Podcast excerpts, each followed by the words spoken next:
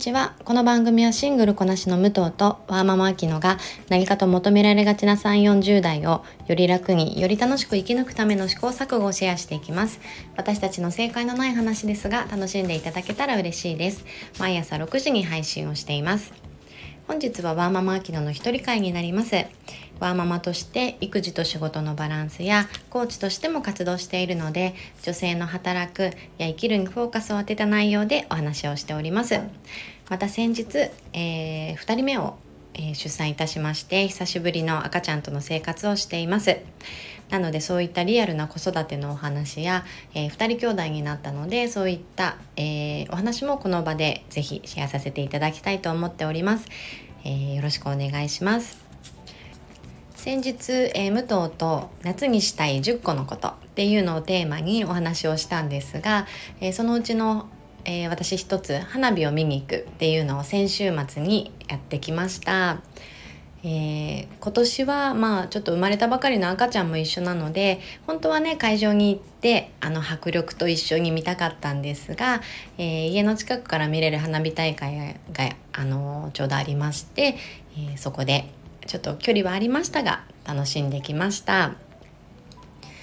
ねあのまあ、いつかはね子どもたちにもあの下で見るこう迫力の体にドーンとくるあの重低感と一緒に見させてあげたいなと思ってはいるんですがその花火大会に行った友人が連絡をくれたんですけどだいたい駅から10分15分くらいのこう土手沿いで花火が上がるんですけれども帰りはその距離を、まあ、1時間以上かけて歩いたっていうのを聞いて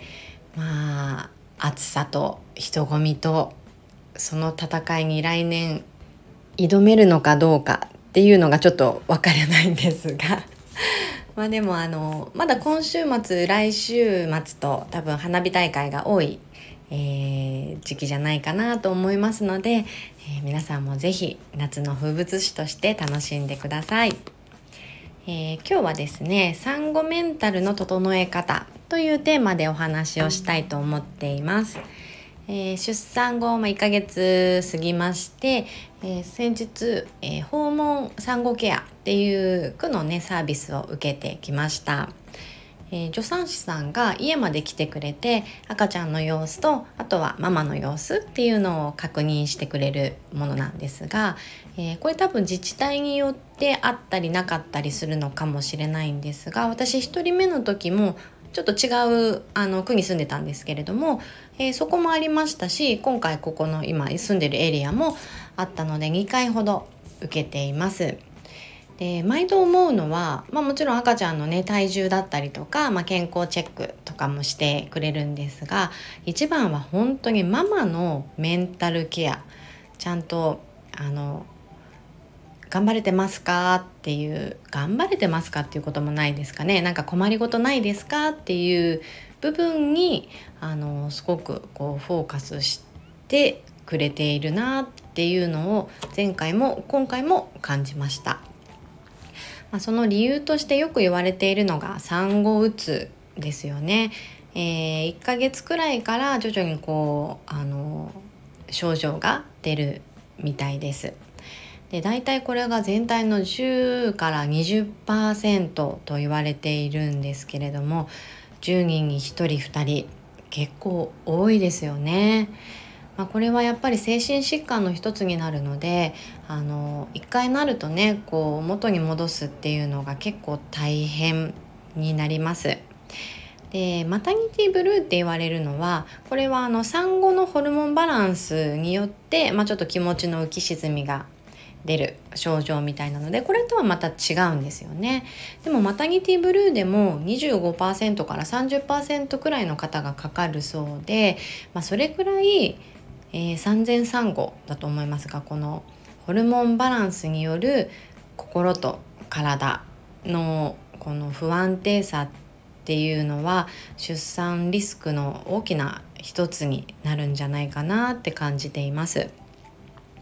で今日は、まあ、私は精神科医とかではないですけれども、まあ、2人出産したっていう経験とあとはコーチング的に、えー、やっぱり心の整え方っていうのは私の得意とする部分と思っているので、えー、自分ができる範囲内ですけどねでのあのメンタルの整え方っていうのを3つほどご紹介させていただこうと思います。まず1つ目いつもの自分ではないことを認識するこのいつものっていうのは、えー、もちろん産前、えー、妊娠前ですね、えー、認識するというのは、まあ、自分でちゃんと自覚をすることが大事だと思っています。えー、うまくいかないのは自分のせいではなくてこの産後のえー、メンタルだったりホルモンバランスのせいあとはもちろん傷口も痛いですし全体的な倦怠感っていうのは抱えているので、えー、できなくて当たり前っていうことを認めることこれが一番大事だと思っています。えー、心も体も今までとは違います。なのにえー、タスク自体は自分のことプラス生まれた赤ちゃんのことをしなくてはいけない。もうこれはもう不可能ですよね。全部うまくやるなんて。そういう自分をちゃんと認めてあげることが、えー、必要になってきます。よく産後は交通事故の、えー、体と一緒。交通事故に遭った体と一緒と言われますがそんな自分でプラス、えー、生まれたばかりの赤ちゃんを守っている。え、それだけでもう大仕事をしているんですからそれ以上頑張る必要はないんです。っていうのを肝に銘じてます。で2つ目ですね、えー、2つ目は自分の願望を優先する。この願望はちょっとちっちゃな、えー、願望なんですけれども、えー、結構赤ちゃんが泣いたりぐずったりするとすぐに行っちゃうんですよね。わあどうしたんだろうなんで泣いてるんだろうあそろそろ授乳の時間かなとか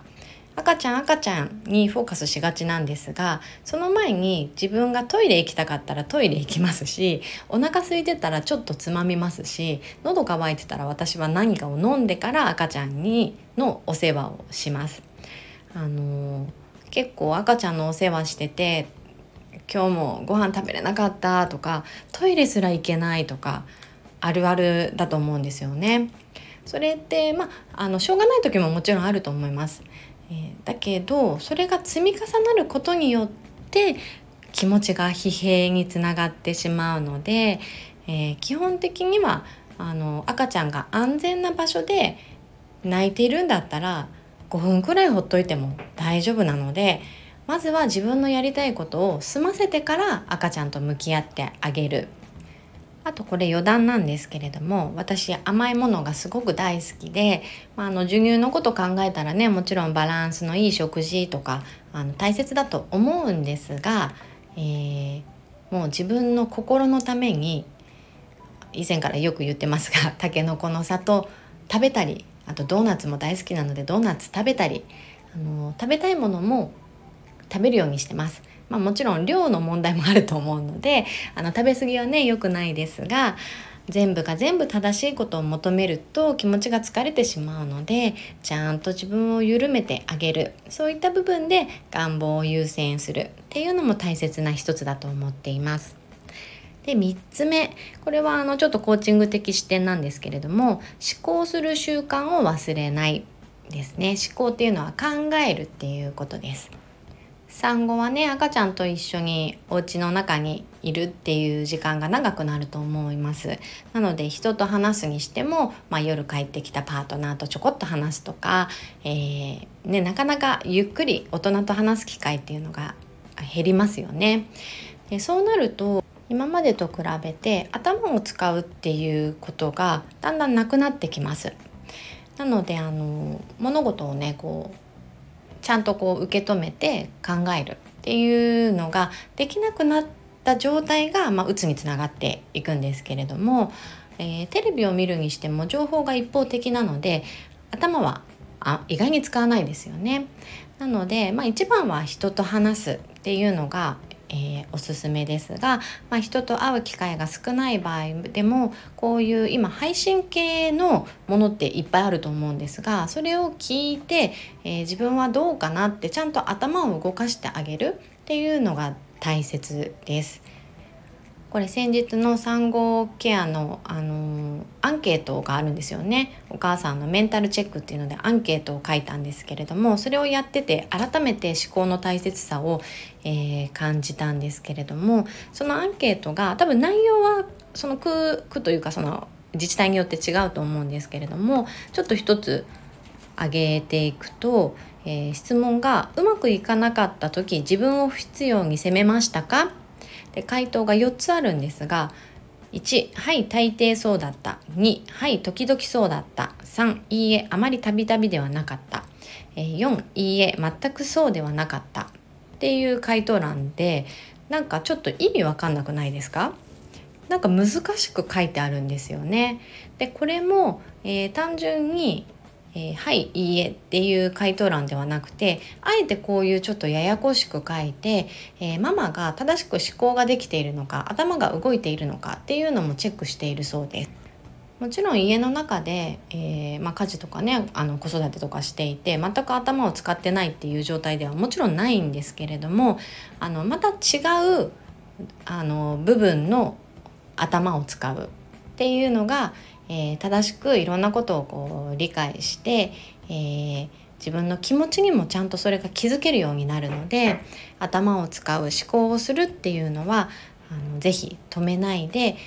あの取り入れてほしいと思っています。今日は産後メンタルの整え方というので、まあ、自分ができる範囲の、えー、部分になりますが3つほどえー、ご紹介させていただきました、まあ、1つ目はいつもの自分ではないことを自分自身がしっかり認識をすること。2つ目、えー、自分の願望を優先してあげること。3つ目思考する習慣を忘れないで頭で考えるっていうこと。